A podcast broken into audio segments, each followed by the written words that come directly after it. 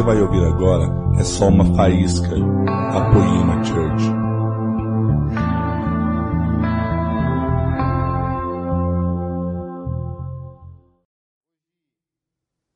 o que o Senhor tem falado ao meu coração, não só hoje, mas nesses últimos tempos, né? É sobre o não entendimento que nós temos como igreja sobre os motivos de Deus.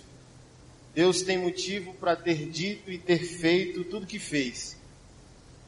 A igreja ela não existe por acaso. O propósito de Deus nem a igreja é. Deus tem um motivo além disso. A igreja é um mecanismo, a igreja é um instrumento nas mãos de Deus, mas o objetivo de Deus é outro. O propósito de Deus é outro. O sentimento de Deus, o que queima no coração de Deus. E eu quero falar desse propósito hoje. Quando a gente perde a motivação de Deus, a gente perde o propósito. Quando a gente perde o propósito, a gente fica perdido em meio à ferramenta que Deus nos deu. Por exemplo, a Bíblia ela não é eterna como livro. Ela é eterna como essência, DNA, natureza, mas o livro, Bíblia, não é eterno. Na eternidade futura perfeita, você não vai precisar do livro. Você não vai precisar nem de pastor, porque você vai estar diante da presença daquele que agora você aguarda. Então, quando a gente não entende isso, a gente fica perdido na Bíblia. Conhece a letra, mas a letra não proporciona em nós o motivo que Deus tem. Deus dá dons a nós. Quando a gente não entende o motivo que Deus tem em dar um dom, a gente fica perdido em meio ao dom. Por isso que em 1 Coríntios 12 o apóstolo disse: o dom é dado por um fim proveitoso. Então o cara ora em línguas, ora, ora, ora, ora, ora, mas aquele dom não proporciona a ele uma mudança, nem pessoal, nem social, nem familiar. Aí o cara fica perdido em meio ao dom. Aí o apóstolo disse: Deus dá dons, Deus te deu um dom, mas esse dom precisa modificar você e modificar alguém através de você. Deus dá visões, Deus dá provisão, Deus prospera, Deus cura, Deus ressuscita, Deus faz tudo. Mas tudo isso é um meio para um objetivo. E basicamente, qual é o objetivo de Deus? Tratar com aquilo que você seria se o pecado não existisse. Você é uma pessoa que você não sabe que você é. Você não sabe quem você é. Quem sabe que você, quem você é? Deus. Por isso que ele estabeleceu um propósito. Eu tenho falado esses dias, a gente está tão perdido nesse senso da motivação de Deus, do propósito de Deus, que a gente acha que nós temos uma missão porque a igreja existe. Olha, a igreja existe, então a gente precisa ter uma missão. Não, é o contrário. A igreja só existe porque existe uma missão. E a missão vem do propósito que Deus tem. Tudo é temporário. Os dons. O apóstolo Paulo disse: Olha, você profetiza? É temporário. Você ora em línguas? É temporário. Ele disse: O que permanece? O que permanece é uma natureza, uma essência, um DNA. Ele disse: O amor permanece. Então, tudo o que Deus fez, só fez porque você não é quem você seria se o pecado não existisse. Você está sofrendo de amnésia. O pecado apagou sua memória. Você acha que você está indo para o céu, quando o Senhor diria a você que você está voltando para lá e não indo para lá. Você veio de lá. O homem não foi criado no inferno, o homem não foi criado no pecado, o homem foi criado em Deus. Então o homem não está indo para lá, o homem está voltando para lá, mas ele não sabe que o pecado fez o quê? Esfregou a memória dele e apagou a memória dele. Eu amo falar hoje, eu não amava, eu amo falar sobre dízimo e oferta. Eu falo, cara, Lucas em Atos dos Apóstolos disse, olha, Deus não habita em templos construídos por mãos humanas como se carecesse de algo. Isso é para fazer a gente adorar demais, rodar no poder, correr, gritar, dizer aleluia se Deus não está carente de nada, porque ele pede?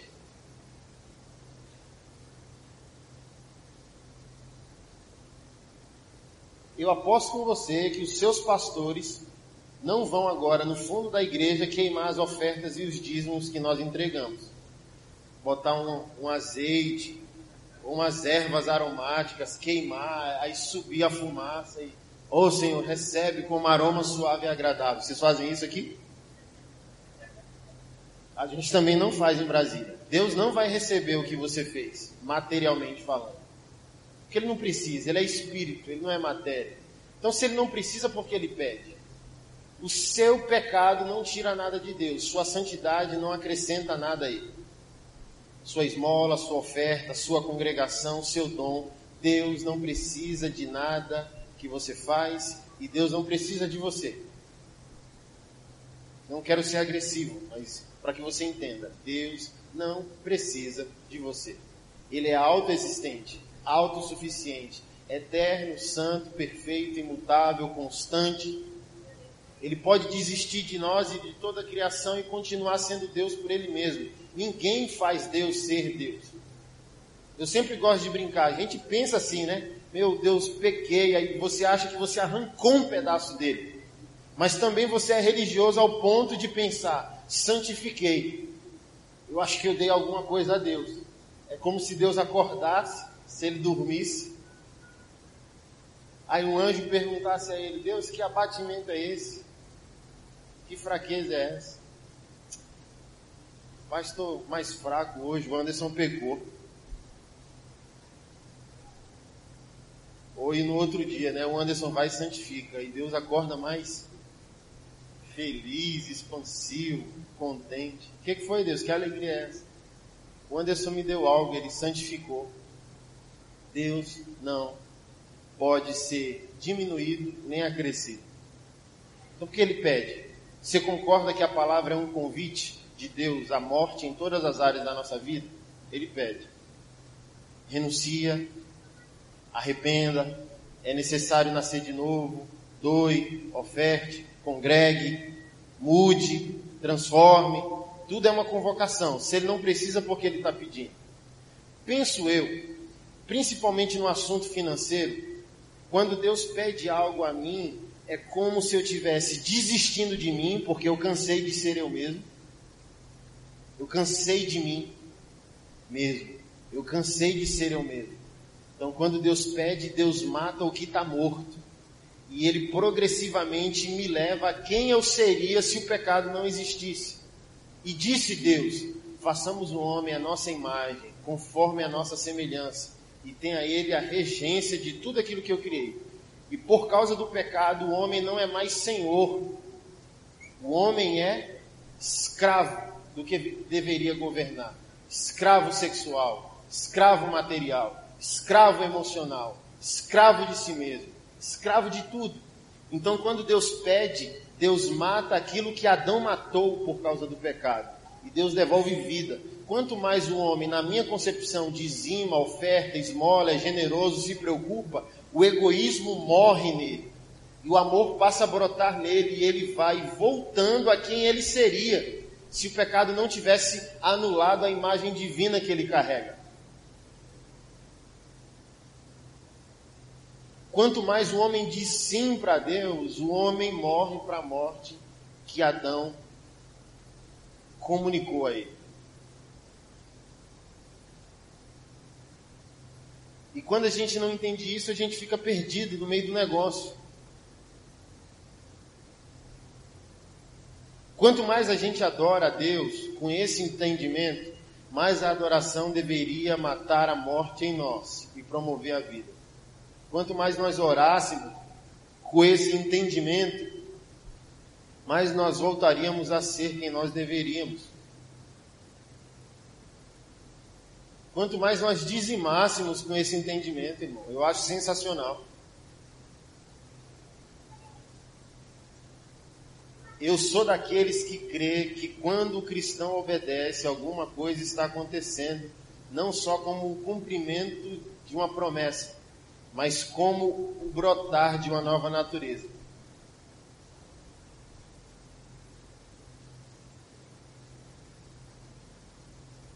Algo está acontecendo dentro de mim, surgindo dentro de mim, quando eu obedeço a Deus.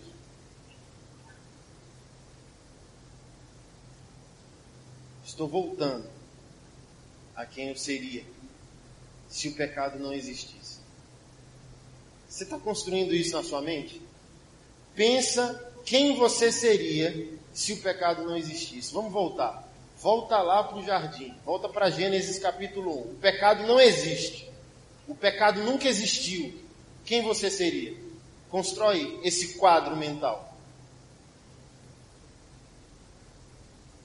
Quem você seria financeiramente? Quem você seria emocionalmente? Como você seria nas relações? Conseguiu pensar? Quão belo você seria? Esse é o propósito que Deus carrega. Eu gosto de dizer, e é uma heresia pessoal minha, tá? Que Deus é fragilizado no amor que Ele tem por nós. O diabo não é inimigo de Deus. O diabo não tem poder para ser inimigo de Deus. Tem gabarito para ser inimigo de Deus. Se Deus está chateado com alguma coisa, Deus se chateia com o único que pode ferir aquilo que ele ama: o pecado. Se Deus odeia alguém, não é o diabo. Que ele olha e diz: Tu está livre porque eu estou permitindo estar tá livre. Quando eu der um peteleco, tu some. Se Deus está zangado e chateado com alguém, esse alguém se chama pecado. Sabe por quê? Porque o pecado é o único poder existente em todo o universo capaz de anular a imagem de Deus naquilo que Deus ama, que é a criação. Aquela contemplação de Deus em Gênesis capítulo 1, que a criação era muito bela e disse Deus que tudo aquilo que ele fez era muito bom. Então Deus olha para toda a criação, inclusive o ser humano, e ele tem deleite. Ele se alegra com a própria sabedoria. Ele imprimiu a santidade dele na criação. E o pecado vai lá e anula. Leva o homem a uma condição animal de sobrevivência. E aquilo fere Deus. O homem é a parte sensível. O amor que Deus tem ao homem é a fragilidade de Deus. E Deus tomou uma decisão. Deus estabeleceu um propósito. E ele agiu. Levantou homens, mulheres, é, inspirou a palavra, concedeu os dons, derramou o Espírito, humanizou a si mesmo no filho, matou o filho na cruz. Mas entra um bichinho feroz chamado religião, que prende a gente no mecanismo que deveria promover em nós a devolução da nossa vida. A Bíblia devolve vida a nós, mas a religião faz com que a gente fique preso no livro. E o livro não promova em nós vida.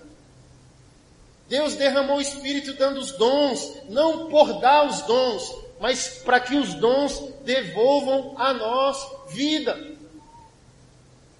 Mas a gente fica preso no dom, e o dom não promove nada a nós. Então eu quero provocar os irmãos, hoje, para que a gente nunca fique prisioneiro da ferramenta que Deus nos deu, porque é só ferramenta. Deus tem objetivo claro e futuro. Efésios 4, você abre lá?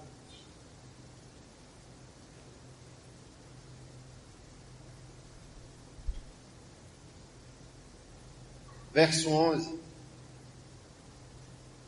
E ele estabeleceu alguns para apóstolos, outros para profetas, outros para evangelistas e outros para pastores e mestres com o fim de preparar os santos para a obra do ministério, para que o corpo de Cristo seja edificado, até que todos alcancemos a unidade da fé e do conhecimento do Filho de Deus e cheguemos à maturidade, atingindo a medida da plenitude de Cristo.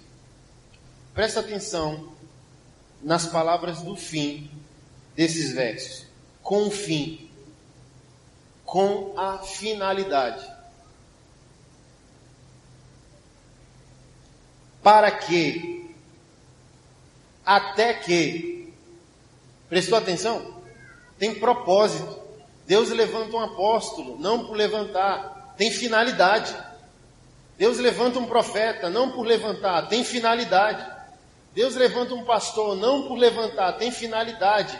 Até que Até que o que, pastor? Está aqui você morto em Adão, está aqui a sua nova vida em Cristo. Olha o intervalo, de uma ponta a outra. É como se fosse dessa caixa a outra caixa. Aqui está o seu pai Adão, e o seu pai Adão te fez morrer, certo? E aqui o seu Criador tomou uma decisão. Ele estabeleceu um propósito dizendo: Eu sei quem o Anderson é. O pecado, o Anderson não é o, o que o pecado diz que ele é. O Anderson não é o que a morte diz que ele é. O Anderson não é quem ele diz que ele é. O Anderson é aquele que, que eu digo que ele é. O Anderson é aquilo que eu sei que ele é, porque fui eu que o criei. E ele levanta apóstolos, profetas, evangelistas, pastores e mestres, dá dons, dá palavra, inspira homens a escrever livros, gravarem pregações, botar no YouTube. Aí daqui, onde eu estou morto em Adão, todas as ferramentas que Deus me deu vai me levando. Uns são rápidos, outros são lentos. Uns vão extraordinariamente, a uma maturidade, outros não. Mas a gente vai. E as ferramentas vão nos transformando, nos refazendo, nos reformando, nos regenerando, até que cheguemos. E aqui está Cristo com a nova vida plena. Ninguém vai chegar a ser perfeito antes que ele volte, mas a gente pode chegar perto, é possível. Aqui é a volta de Jesus. E nós seremos quem nós seríamos se o pecado não existisse. Mas está aqui o intervalo, e o intervalo é a nossa obediência a Ele. Porque o diabo só reina onde existe desobediência a Deus por causa de Adão. Onde houver desobediência, a morte. Por isso que Deus pede: Ei, qual é o seu nome? Djalma. Djalma, dizime. Porque a vida financeira do Djalma é escravizada pelo pecado e pelo diabo, porque há desobediência. Quando Deus diz, Djalma, dizime, oferte, se preocupe, ame o próximo, compra marmita para o faminto, cuida do pobre. O Djalma desiste da morte de Adão. E o Djalma diz sim para a vida de Cristo. E a desobediência dele passa a morrer progressivamente e, a, e Satanás não tem mais autoridade de governar com a morte a vida financeira dele. E Cristo vai e reina a partir da obediência e vai curando o estrago financeiro que Adão e o pecado gerou na vida dele. Qual o seu nome? Diego. O Diego desobedece a Deus emocionalmente por causa de Adão e do pecado. Aí o Senhor inspira Paulo a escrever Romanos 12, 2: Transformai-vos pela renovação do vosso entendimento. Entrega a vida, entrega a si mesmo, entrega a personalidade, entrega a emocionalidade a mim. E ele desiste da desobediência, o diabo perde a autoridade, Cristo ganha a autoridade e progressivamente o que estava morto nele volta a viver. E assim é em todas as áreas da nossa vida. Não estamos aqui por estarmos aqui, querido. Um pastor falou algo esses dias que eu achei sensacional. Quanto mais nós congregamos, mais aumenta a nossa responsabilidade de resposta.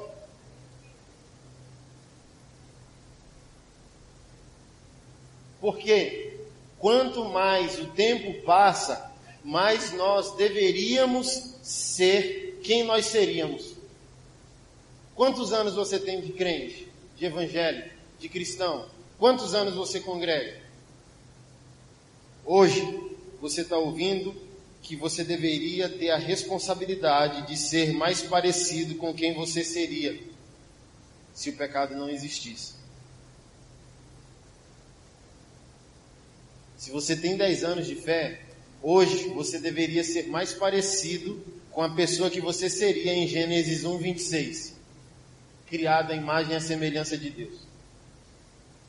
Mas às vezes nós estamos aqui com 20 anos de fé ainda maduros, infantis, sem sentido, sem propósito, sem vocação, sem santificação, sem ansiedade eterna, sem expectativa pelo retorno de Jesus, alheio à mentalidade, aos sentimentos que Deus tem na salvação do perdido.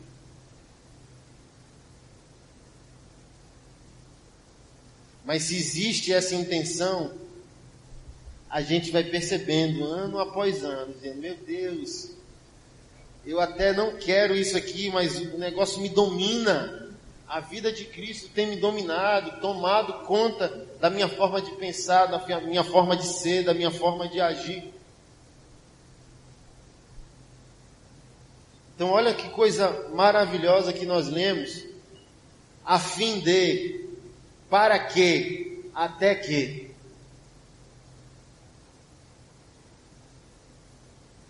O pastor está aqui para te devolver a quem você seria. O apóstolo está aqui para te devolver a quem você seria. O profeta está aqui para te devolver a quem você seria. O mestre está aqui para te devolver a quem você seria. Missões estão aqui para te devolver a quem você seria. Congregação está aqui para te devolver a quem você seria. Todas as coisas que Deus estabeleceu, estabeleceu para te devolver a quem você seria.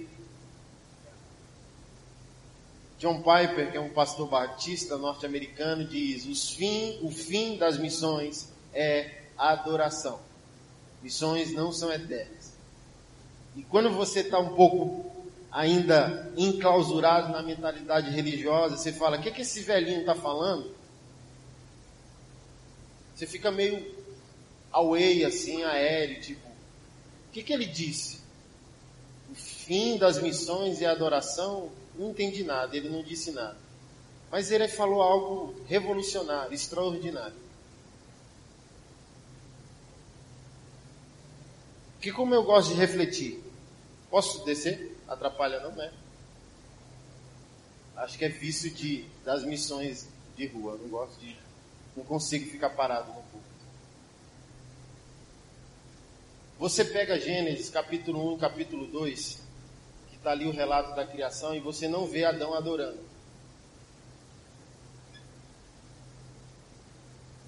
Não tem relato que Adão adorou, que Adão fez missões, que Adão amou, que Adão ofertou a Deus. Você já leu isso? Não, eu não, não está escrito.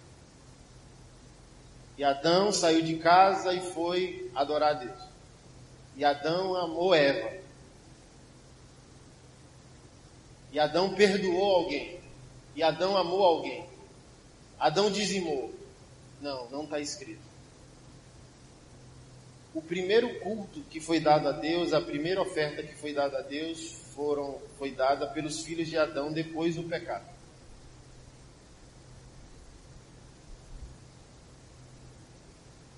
Isso é muito relevante para nós e para o que a gente está tratando hoje o primeiro culto a Deus aconteceu depois que o pecado já existia.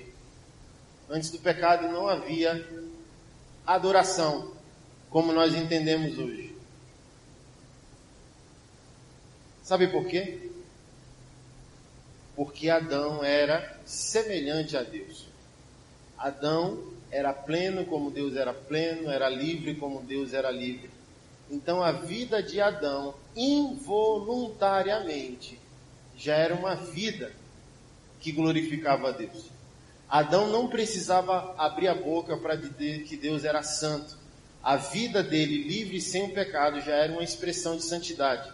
Uma árvore, ao produzir fruto, ela abre a boca para dizer santo é o Senhor? Abre? Mas quando ela passa pelo ciclo dela, das estações, do frutificar, o que ela está dizendo a Deus? Louvado seja o Senhor. Ele me deu uma ordem para que eu fosse assim. Os pássaros, quando cantam, estão dizendo aleluia ao Senhor, objetivamente, mas estão dizendo, eles foram criados para aquilo. Eu não consigo ficar chateado com Deus quando o mar invade a terra, engole casas, destrói lugares. Sabe por quê? Deus deu uma ordem no mar, o mar é obediente. Deus disse: aqui é o seu limite. O homem vai lá e a terra constrói em cima do mar, mas o mar quer obedecer a Deus. O mar tem um limite que Deus deu a ele.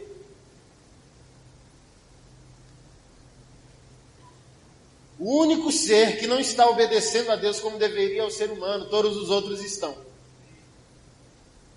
E Adão era um desses seres que, que não adorava a Deus objetivamente, mas involuntariamente ele já era uma expressão de adoração. Ele não precisava amar porque ele era amor. Ele não precisava perdoar porque ele jamais teria rancor. Não existia pecado. Ele não precisava ofertar porque ele era oferta. E, e por que Deus, é, por que Piper diz isso? O fim da adoração, da, das missões é adoração. Porque Deus não é, não é adorado onde não é reconhecido. O homem com amnésia não consegue glorificar mais o seu Criador. Nós evangelizamos para mostrar ao mundo quem Deus é. Quando o homem entende quem Deus é e de onde vem e a quem pertence, o homem passa a adorá-lo. Então, onde Deus é conhecido, você não precisa evangelizar. Porque onde Deus é conhecido, Deus é adorado. E é a partir do culto que se dá a Deus que Deus nos devolve a quem nós seríamos. Então nunca mais faça nada para Deus sem a intenção de ser devolvido a quem você seria. Sabe por quê? o culto foi estabelecido? Vem cá. Vem cá, Diego. Está aqui Deus.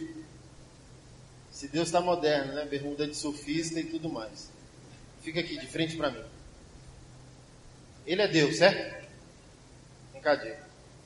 Diego é o pecador que saiu da presença do Criador, certo?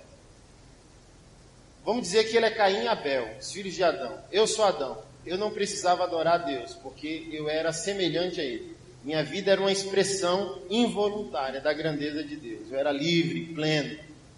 Tinha amizade com toda a criação. Não havia cadeia alimentar. Os animais não eram inimigos do homem, nem o homem era inimigo dos animais. Vivia tudo em harmonia. O pecado existiu, quebrou o ciclo. Deus agora passa a ser adorado. Não porque Deus precisa ser adorado, mas porque o homem precisa de vida. E o homem só pode encontrar vida no Deus Criador. Por isso da adoração. A adoração não existe porque Deus precisa dela. Deus não pode ser acrescido, Deus não está carente. Imagina isso. Quando eu era menino na fé, eu falei, que Deus carente, gente. Está lá em Apocalipse que a gente vai passar a eternidade santo, santo, santo, santo é o Senhor. Eu falei, não tem outra coisa para fazer não? Não quero ir não. Quero ir para o céu não, é. Quero, sei lá, passear, voar, né? Será que a vida vai ser perfeita ao ponto de eu voar? Mas tem que ficar lá ajoelhado. Eu falei, eu ficava, né? Os pastores pregando e eu com seis meses de fé dizendo, rapaz, Deus é chato e carente, hein? Oh, me louvem. Não, não é assim. O santo, santo, santo, santo, santo eternamente é tão involuntário. Você vai estar tão transformado e tão encharcado da glória de Deus que o teu ser emana adoração. Então não é objetivamente você prostrado de joelho, agradando a um Deus carente, porque ele não é. Quem é carente de adorar a Deus é você, porque você morreu. Você não adora para Deus, você adora para você. Porque Deus não precisa de adoração. E esse teatro vai tentar configurar isso para você. Um Deus perfeito que não precisa de nada. Vamos ficar de frente que todo mundo não está enxergando. Esse é Deus, não precisa de nada. E ele é o pecador que tem que adorar a Deus. Mas o que aconteceu? Ruptura, certo? Esse Deus santo por mais que ame a criatura, não pode habitar com ela por causa do pecado. Deus mataria a criação involuntariamente. Se Deus chega até nós, estando nós em pecado, a gente morre, mesmo que Deus não queira que a gente morra. A natureza dele é incompatível à nossa, certo? Aí o que vai acontecer na adoração? Esse plano redentivo, esse propósito redentivo. Esse pecador agora carente de sentido, significado, pertencimento, identidade, destino. Vai se colocar diante desse Criador. Se ajoelhe. E a partir desse culto, que esse Deus perfeito tenta transmitir o que esse pecador seria se o pecado não existisse. Quanto mais esse pecador adora, mais esse Deus quer comunicar a ele transformação a quem ele seria. Quanto mais ele faz em tudo, ele dizima, ele oferta, ele esmola, ele congrega, ele perdoa, ele se submete, ele medita, ele pratica a palavra, ele renuncia, ele nasce de novo, ele muda a mentalidade. Tudo isso é mecanismo para que esse Criador perfeito devolva a esse pecador a identidade que ele teria se o pecado não existisse. 1 Coríntios 15, em Adão todos morrem. 15, 22. Em Cristo, somente em Cristo, todos voltarão a viver. Em Adão todos morrem. Em Adão todos morrem. Em Cristo todos voltarão a viver. Esse é o propósito de estar com Deus. Não é ter Bíblia, não é ser crente, não é sentar numa cadeira, é voltar a ser quem você seria. Obrigado. Os irmãos estavam quase aqui no Pentecoste. Irmão. Rapaz, vocês é crente, viu?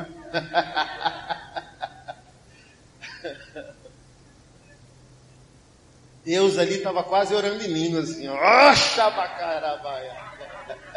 Se Deus é crente, hein? Está conseguindo construir isso na sua mente? Essa urgência é uma urgência. Sabe por quê, querido? Quando isso não existe, sabe quem é o maior prejudicado? Os nossos lares. As pessoas têm denunciado muito a igreja. Que a igreja não é igreja, que a igreja desviou. Não. A igreja sempre foi, a igreja é e a igreja sempre será tudo aquilo que Deus disse que ela é. Mas sabe o que está acontecendo? A igreja está se tornando refém da sua falta de transformação. O principal prejudicado nisso tudo é você, consequentemente, sua casa. Sua, sua casa não tem qualidade espiritual, não tem qualidade missionária. Consequentemente, sua família vem para a igreja e a igreja se torna refém disso. Então imagina, vamos supor que quase todos nós aqui nessa manhã não está vivendo essa verdade redentiva com Deus nossas casas. Nós viemos para a igreja. Que igreja nós teremos? Que tipo de igreja? Que tipo de qualidade nós teremos? Nenhuma. Aí as pessoas dizem: olha a igreja. Mas a igreja é o que Deus diz que ela é. Santa, perfeita, noiva dela, mas ela está sendo refém de mim, de você. Que a gente está com a coisa de Deus, a ferramenta de Deus, sem a vida de Deus. Foi o problema de Jesus com os fariseus, Mateus 23, que o irmão leu. Ficou com a coisa, qual é a coisa? A palavra, a tradição, o rito, mas não ficou com a vida, porque a palavra tem por propósito gerar a vida. E o cara fica com a palavra de vida, ingessa ela religiosamente e não fica com a vida que Deus espera de nós. A gente está ferindo principalmente os nossos lares as nossas famílias, que seriam, deveriam ser as primeiras pessoas a serem tocadas pelas consequências da nossa adoração a Deus. Não era na igreja o melhor lugar de fluir. Sabe qual seria o melhor lugar de fluir se nós abraçássemos essa verdade? Nossa casa. Porque nós vemos essas pessoas cotidianamente. Os irmãos a gente vai ver no GC, vai ver nos cultos, mas pai, mãe, filho, cachorro, papagaio, primo, vó, a gente vê todo dia. E essas pessoas seriam feridas positivamente pelas consequências da nossa adoração a Deus. A gente aqui diante do Eterno, o Eterno nos fere, nos devolve a quem nós seríamos. Olha só, Deus fere você como marido, e qual é o melhor lugar de um marido cristão manifestar que é um adorador? Para sua esposa.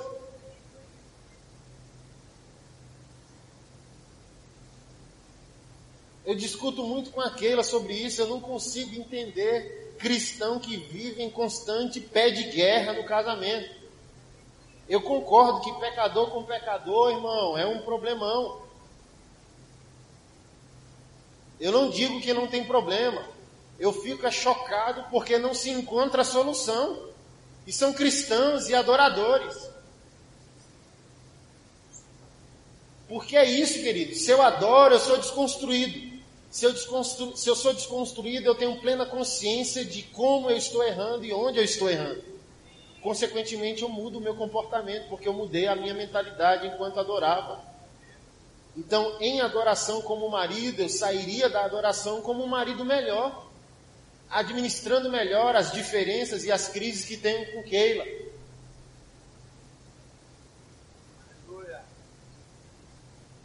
Concorda comigo?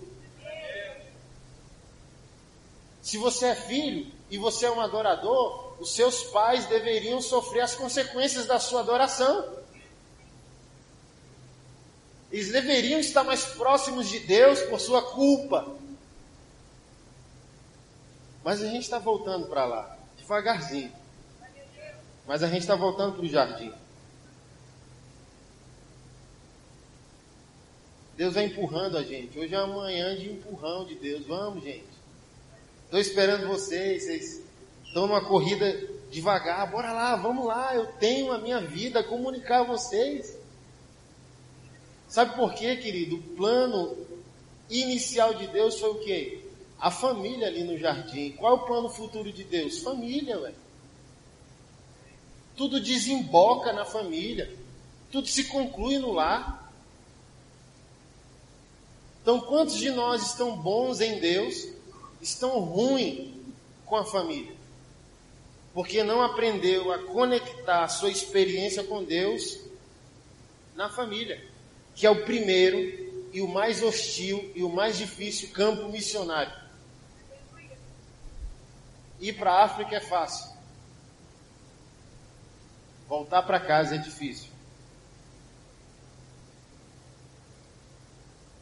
Eu vejo muitas pessoas que querem fazer missões, fugindo da maior responsabilidade missionária que Deus deu. Aquele que não tem cuidado dos seus, principalmente dos da sua própria casa, negou a fé e é pior que um incrédulo, disse apóstolo Paulo a Timóteo. Então, às vezes, a gente quer abraçar um perdido que nunca viu, porque não está conseguindo amar a mesma pessoa todos os dias. Eu tive uma pequena discussão com um missionário radical em Brasília, que disse: vocês são todos falsos, vivem trancados dentro das quatro paredes, hipócritas. Aí eu virei para ele e disse: Hipócrita é você. Você é hipócrita. A gente faz o trabalho difícil, querido, tu faz o trabalho fácil. Aí ele abriu o olho, arregalou, ficou bravo comigo. Como assim? Eu estou evangelizando mendigo, prostituta, morador de rua, drogado, levando as pessoas para a clínica de recuperação. Aí eu falei, mas talvez você seja um covarde.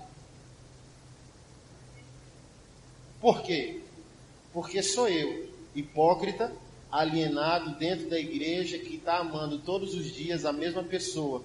E bem provavelmente essa mesma pessoa não seja digna do meu amor. E você é covarde porque você vai para a rua para amar uma prostituta que você nunca viu. Por isso nunca te deu problema. Agora leva essa prostituta para casa para ver que, se amanhã ela não vai ser um problema para você. Porque viver é uma dificuldade. Se relacionar é uma dificuldade. Por que eu quero amar o perdido? Porque eu nunca vi, não tenho responsabilidade emotiva com ele. Vou lá dar um abraço e digo: Jesus te ama. Agora, voltar para um marido que não ainda respondeu à fé, voltar para uma esposa que não respondeu à fé, voltar para um filho que não respondeu à fé, voltar para um pai que não respondeu à fé, voltar para uma igreja que tem um irmão que é calo no nosso pé. É coisa de gente corajosa. eu vou evangelizar. Às vezes é covardia, sabia? Que não quer encarar a primeira responsabilidade que, nós, que Deus nos deu. E qual é a primeira responsabilidade, pastor Anderson? Doméstica. Cotidiana. Amar a mesma pessoa todos os dias, por mais que essa pessoa não seja digna do nosso amor. Aí ele ficou olhando para mim do jeito que você está olhando. É. Falei, é mesmo, é. É, ué. Sabe por quê, querido? Porque eu mesmo, 15 anos como missionário urbano, eu cansei muito E hoje eu tenho repensado a minha forma de evangelismo. E ela tem se tornado mais doméstica mesmo, familiar. Sabe por quê? Porque eu ia evangelizar o cara, o cara pegava o violão e queria louvar a Deus, cantar hino. Eu ia pegar o versículo e o cara me atrapalhava e concluía o versículo. Aí eu perguntei, oxi, que diabo está acontecendo aqui? O cara é mais crente que eu, mas está nessa situação? Quase todos os caras já tiveram uma experiência de fé, uma experiência religiosa. E a primeira pergunta que eu faço é: esse cara saiu de algum lugar? E de que lugar ele saiu? De um lar. Então, nesse lar, houve uma ruptura que colocou esse cara na situação na qual ele está vivendo hoje. Então eu falei, eu não tenho que estar aqui na rua para tentar devolver esse cara. Eu tenho que estar dentro das casas impedindo que as pessoas saiam de lá para aqui. Eu tenho que prevenir, não remediar. Pastor, eu quero evangelizar. Eu amo isso. Então eu tenho uma tarefa para você, querido. Volte para casa.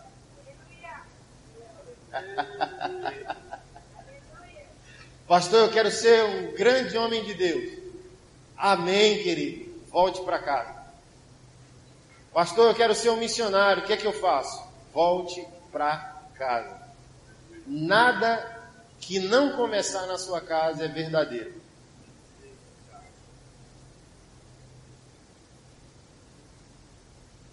Você quer autoridade missionária?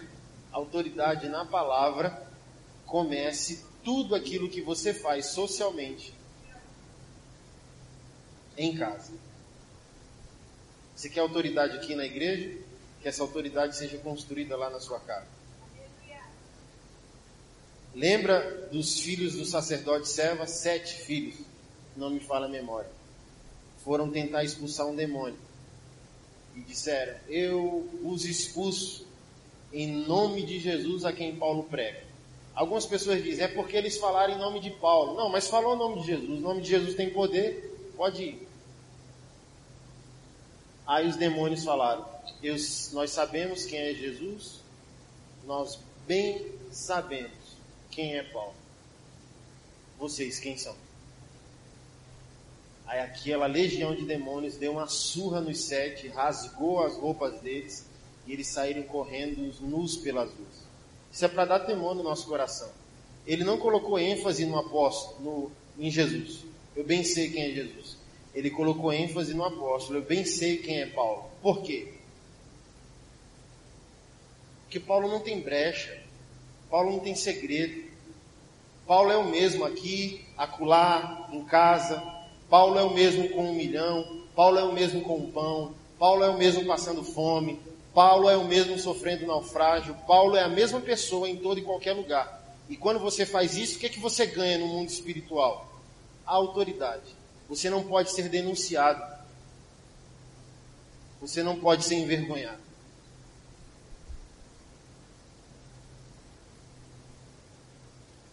E o que o inferno vai fazer? Recuar. Porque ele só pode dominar a nossa desobediência mas ele é obrigado a abrir mão quando há obediência. Ele está ali dominando, porque há desobediência. Mas quando há obediência, ele não tem autoridade mais. Ele tem que soltar. E qual é o melhor lugar? Porque é o lugar mais difícil. Você vai concordar comigo. O nosso lar, a nossa família, é o lugar mais difícil de evangelização. Quando o diabo usa a boca de um parente, meu irmão, parece um, um tsunami. Que o cara sabe como ferir. O diabo vem, inspira a boca do parente, da esposa, do marido, da avó, do tio e bate. Tu, tu agora vem com esse negócio de crente, olha o que tu fez ano passado. E vem com aquele soco no estômago que tira todo o nosso vigor, quebra a perna. Aí você já sente o peso da condenação, fica envergonhado e diz: é melhor ficar na minha. E quando eu estou dizendo para a gente ser missionário em casa, eu não estou dizendo para ser chato. Eu estou dizendo para ter uma presença relevante, por mais que você esteja calado. Uma presença cristocêntrica. levar a presença para o seu lar e não a chatice gospel para o seu lar. Ô tio, para de fumar, bora para a igreja. Não, deixa o cara fumar, leva a presença de Deus para ele, ao ponto que ele se incomode, que ele mesmo larga. Eu digo, olha, a gente está dando um tiro no pé, porque a gente é pentelho, irmão. Desculpa falar assim. A gente é chato. Tá lá. A gente foi ensinado a chamar a nossa família de roda dos escarnecedores. Escarnecedor é aquele que zomba objetivamente de Deus, do testemunho da cruz de Cristo. Escarnecedor não é aquele que fuma, bebe, nem escuta funk, não, e fala palavrão. Escarnecedor é aquele que zomba do sacrifício de Deus crucificado no madeiro. Esse é o escarnecedor. Quem é o teu parente? Um, um filho de Deus que não sabe quem é, que está com amnésia como você estava um dia. E o que você tem que fazer? Às vezes calar para não gerar o conflito e levar a presença de Deus até lá. Deixa o tio fumar, deixa o sobrinho dançar, chega com a presença calado sem chatice, sem pentelhar. E você vai ofendendo. Cara, ele é crente, eu sei que ele é crente. Ele não estaria aqui, por que ele está aqui? Até que o pessoal faça a pergunta-chave. A pergunta que eu amo que as pessoas fazem.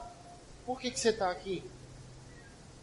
Dia de culto, é dia de célula, ou sei lá. Olha o que, que a gente está fazendo, fumando, dançando, é tudo contrário ao que você gosta, ao que você crê.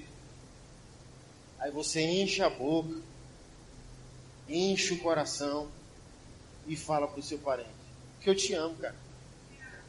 Estou aqui porque eu te amo, estou aqui porque eu me importo.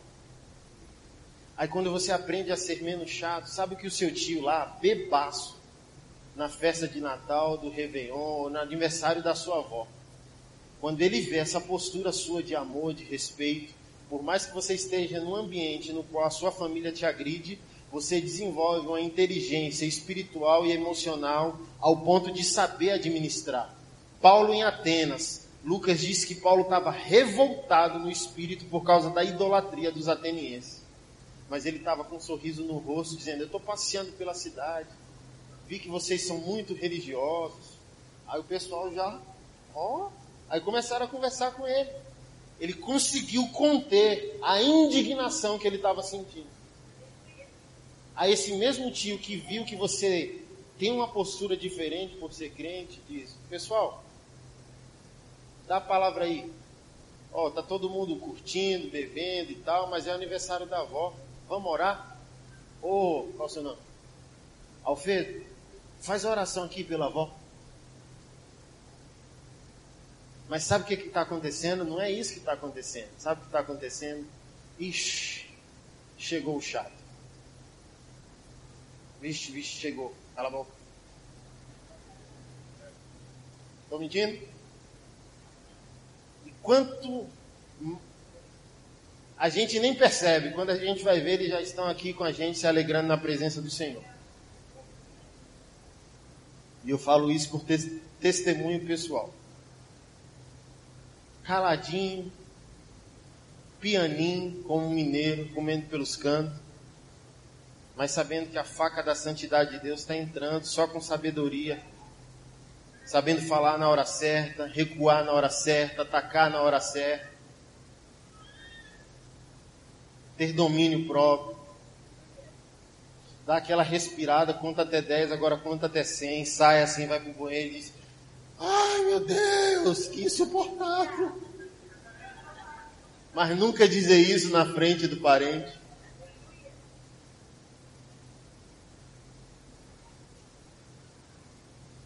Porque Deus tem um propósito. Para mim e para você. Deus tem um objetivo para mim para você. Não, não adianta estar com Deus se esse propósito não acontecer nas nossas vidas. Eu me recordei de um texto do profeta Isaías, não precisa abrir, eu só quero citar para você ver o que nos aguarda futuramente. O que nós seríamos se o pecado não existisse. É tão belo, querido, que esse texto prova para nós que nem a cadeia alimentar existiria se o pecado não existisse. A cadeia alimentar não é plano de Deus. E olha que eu não sou vegetariano. Sou vegetariano não, tá pastor? Vamos comer o churrasco. Fica calmo.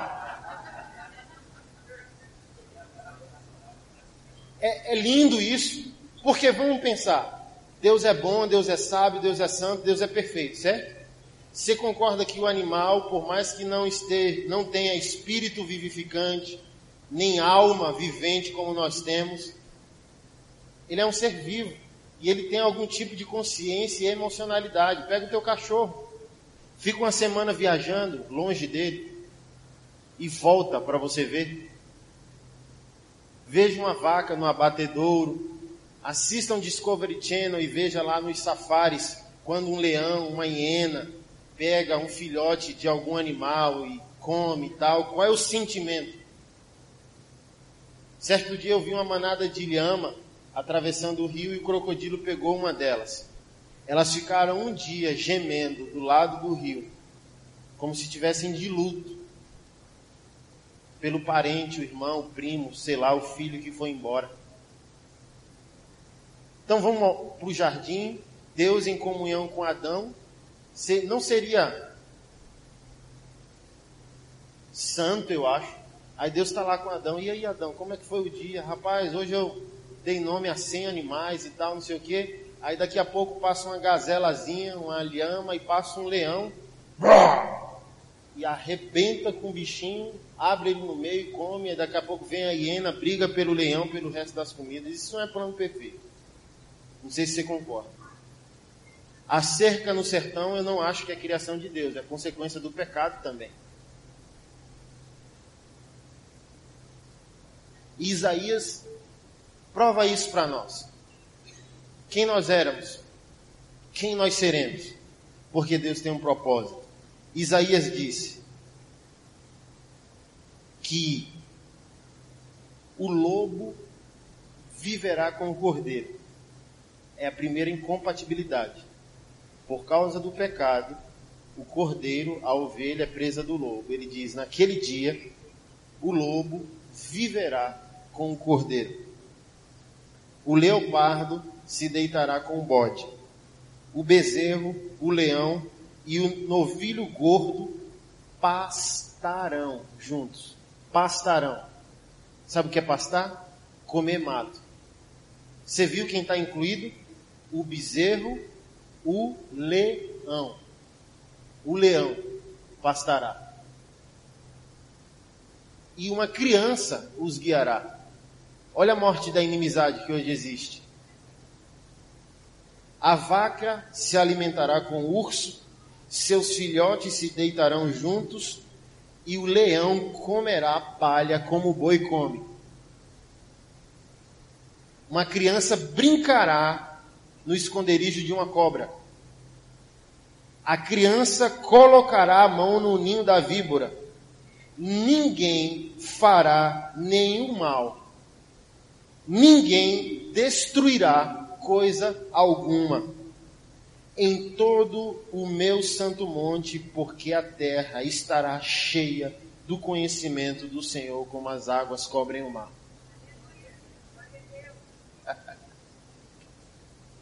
Gênesis capítulo 9. O Senhor disse a Noé: De todo ser vivente criado, eu permito que você coma Assim como eu dei autoridade sobre os frutos e as sementes, hoje eu te dou autoridade sobre todos os seres. Ou seja, se alimentar de todos os seres não foi o plano original. Mas em Gênesis capítulo 9, o Senhor falou algo a Noé: não coma o sangue do animal. Porque o sangue é o símbolo da vida. Aí já seria o cúmulo da ofensa a Deus. Em outras palavras, Deus está dizendo: Eu sei que você não vai ter, freio como predador. Agora você é inimigo da criação. A criação te odeia. Se você for para a selva, o leão vai te matar. Ele não te mataria, mas hoje ele te mata. Então você, para se preservar, tem que matá-lo. Você vai fazer isso. Você agora é predador, assim como todas as criaturas entram no ciclo predatório. Mas faça um favor, me respeite. Não coma o símbolo da existência dessa criatura que é o sangue dela. Então, olha quem nós éramos. Isso é tão real que o nosso organismo, é comprovado que a carne não, o nosso organismo não foi criado para digerir a carne. A nossa carne passa quase duas semanas no nosso organismo para ser digerida. Isso abre um leque assim para mim de urgência. Eu preciso ser transformado para ontem, transformado a quem eu seria. Meu Deus, eu estou longe de ser quem eu seria. Olha o que era a criação, olha o que era o homem, como era o homem. Então eu preciso ver o Anderson não hoje, eu preciso ver o Anderson a partir da perspectiva de Deus. Deus não olha para o Anderson mais caído. Deus não olha para o Anderson como alguém a ser perdoado. Deus olha para o Anderson como alguém que já foi perdoado. Deus não olha para o Anderson como um pecador, mas alguém que já foi santificado e essa santidade está disponível em Cristo Jesus. Deus não vê o Anderson mais como um escravo, Deus vê o Anderson como alguém livre. Essa obra foi consumada, está disponível a mim em Cristo. Eu gosto de chamar isso de fotografia original. Assim como a mãe que perde seu filho para o crime, para as drogas, para as ruas, quando você chega para essa mãe para pesar a opinião que ela tem sobre o filho, ela não olha para o filho a partir da condição presente. Ela olha para o filho a partir da condição primária, inicial. Ela sempre reconhece o filho como um bebê. O cara está com 50 anos, a mãe tem 90. Ô meu filho, já comeu? Meu filho, levou casaco? Porque é sempre o filho. E esse é Deus. Quando o pecado vem e nos deforma e perguntam a Deus qual é a nossa opinião, aí Deus diz: essa é a sentença. Qual é a sentença dele? Perdoado. Eu sei quem ele é. Filho pródigo, lembra? O filho quer justificar o porquê pecou e o pai diz: cale-se. Traz o anel do meu filho. Traz as sandálias do meu filho. Traz as vestes do meu filho. É meu filho. Não, mais nada. Meu filho. Pai, cale-se. Vamos festejar. Meu filho estava morto e voltou. Então Deus sabe quem você é. Deus foi para a cruz em Cristo Jesus porque sabe quem você é. E você precisa ir para esse lugar. Ontem, para ontem, você precisa ir para esse lugar. De plenitude de reconstrução, onde você recebe um novo DNA e uma nova cidadania. Onde você recebe um novo DNA e uma nova cidadania. Nem um novo destino, mas a sua origem verdadeira. E, consequentemente, é o que eu estou amando nos últimos anos: família. Um cristão que encontrou sua origem terá uma família melhor. Consequentemente, a igreja será mais plena. Você quer ajudar sua igreja e seus pastores? Talvez a melhor ideia não seja entrar no ministério, seja transformar sua casa. Sabe por quê? Porque você vai estar livrando seus pastores de mais um problema. eles vão ter tempo para correr. A gente precisa de melhores lares. Vamos ficar de pé. Nosso Pai, nós exaltamos o teu santo nome, nós te agradecemos pela tua bondade, pela tua palavra. Nós agradecemos pela essência, pelo espírito de tudo que foi compartilhado, está sendo compartilhado, Pai, em nome de Jesus Cristo que o poder dessa palavra tome conta de nós. Que o poder desse propósito tome conta de nós. Que a gente não se torne refém dos mecanismos, dos instrumentos, das ferramentas, mas que a gente se torne refém desse propósito, dessa origem. Nós fomos criados à imagem e à semelhança de Deus e é para lá que nós temos que voltar, é para lá que nós somos livres, é lá que nós temos vida, é lá que frutificamos, é lá que somos plenos, é lá que nós nos, nos tornamos agentes de transformação, agentes de mudança, missionários de Deus, pessoas imbuídas de um propósito, Pai coparticipantes da natureza divina. Então eu oro para que isso nos, nos assalte, um senso de temor e de adoração. Um Deus que não precisa de nada, está pedindo tudo, não porque precisa, mas porque nos ama e quer nos transformar à sua imagem novamente. Nós clamamos, oramos em nome de Jesus, que essa obra aconteça na nossa vida, que essa obra se conclua em nós em nome do teu filho Jesus, nós oramos e agradecemos. Amém.